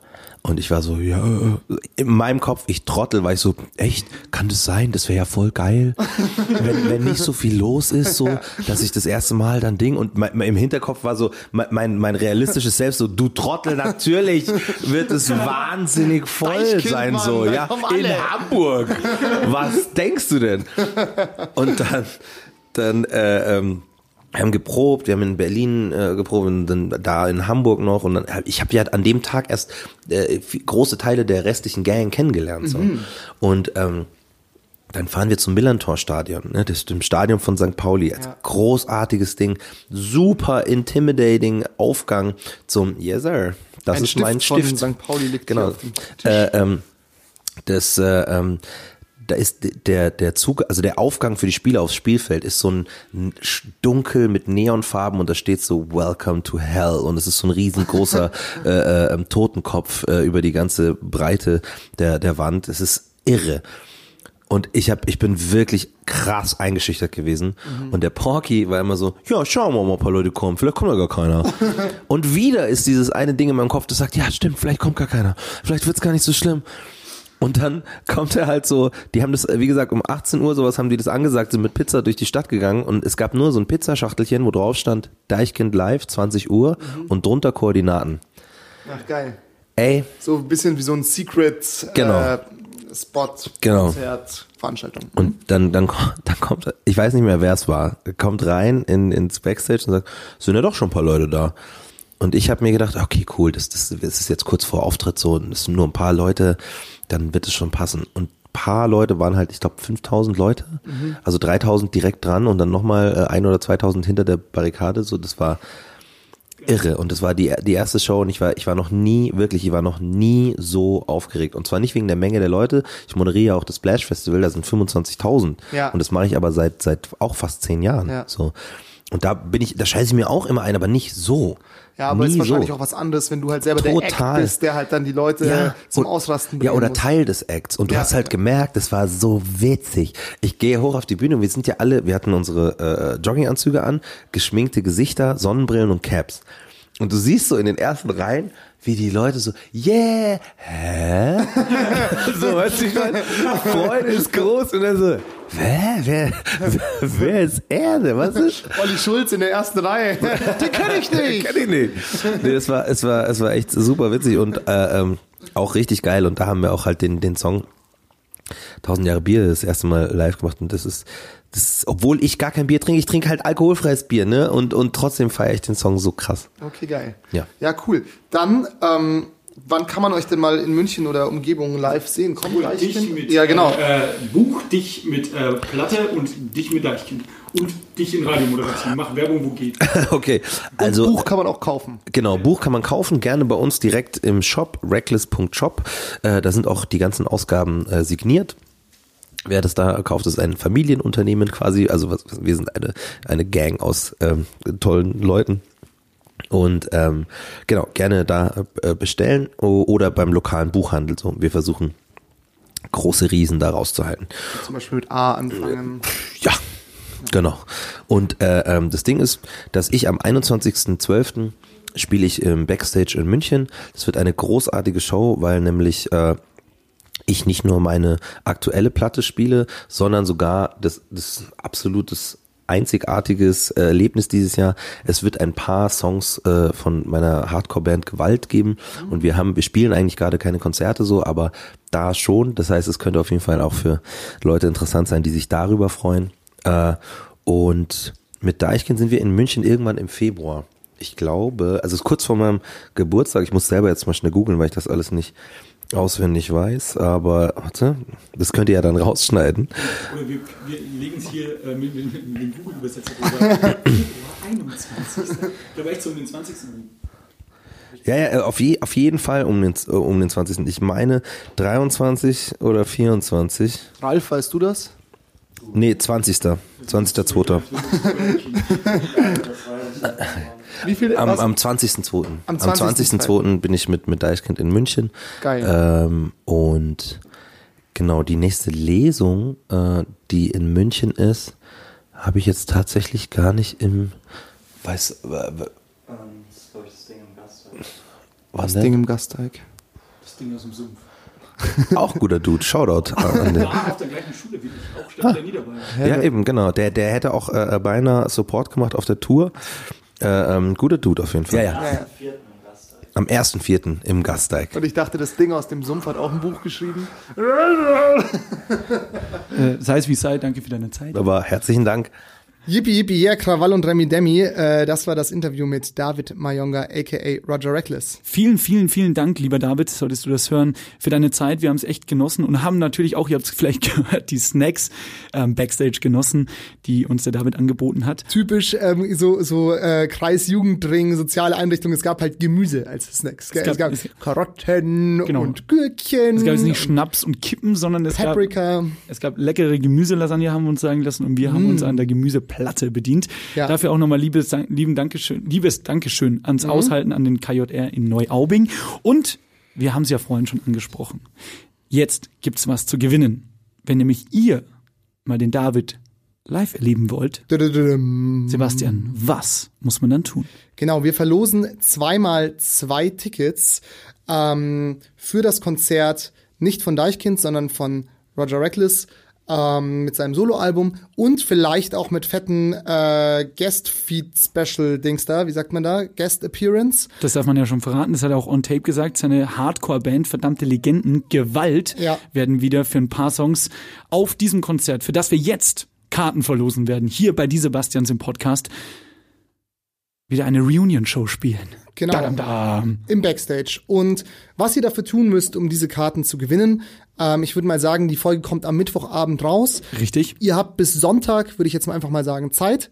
Ähm, also vier Tage, je nachdem, wann ihr den Podcast euch zu Gemüte führt. Das ist Sonntag, der erste Advent. Eben auch deswegen ein kleines Adventsgeschenk. Muss man Und nur sagen, nicht, dass die Leute denken, oh ja, in drei Tagen ist er Sonntag.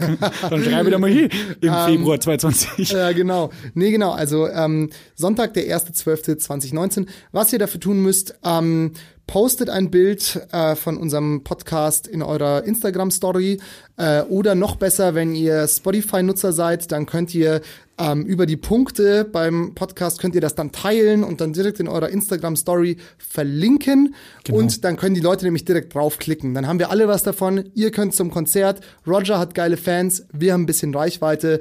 Klassische Win-Win-Win-Situation. Also teilt einfach diese Folge mit Roger Reckless ähm, in eurer Story und natürlich wichtig, verlinkt, Verlinkt uns. mit einem kleinen Ad-Zeichen.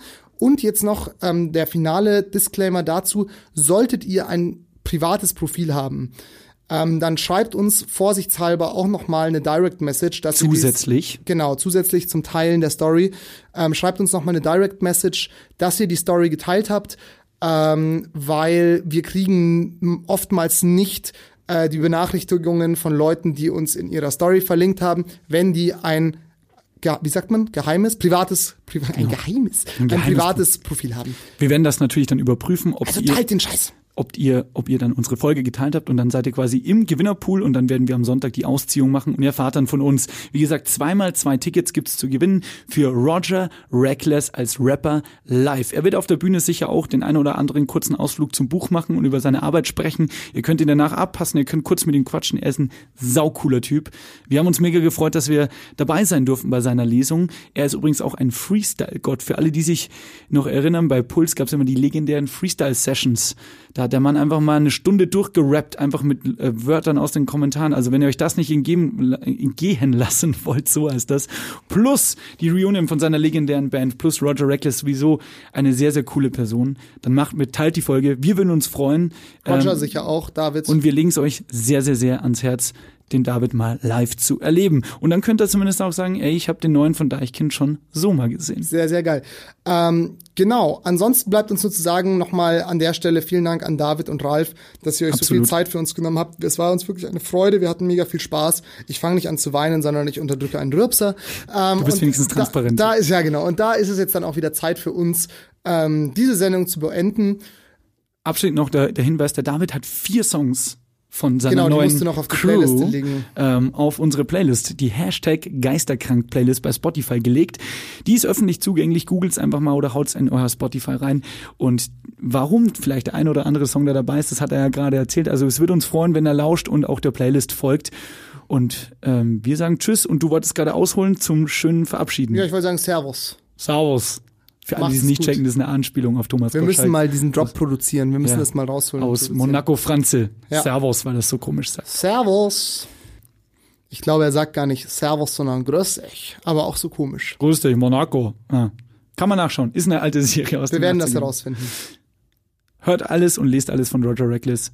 Wir hören uns wieder nächste Woche. Bussi und Baba. Tschüss. Die Sebastians ist eine Produktion von Donkey Shot Entertainment in Zusammenarbeit mit M945, einem Angebot der Media School Bayern. Musik Girl mit dem Song Drugs. Moderation und Konzeption Sebastian Glate und Sebastian Heigel. Redaktion Donkey Shot Entertainment. Diverse Inhalte dieses Podcasts könnten demnächst bei SZ Junge Leute auftauchen. Be careful.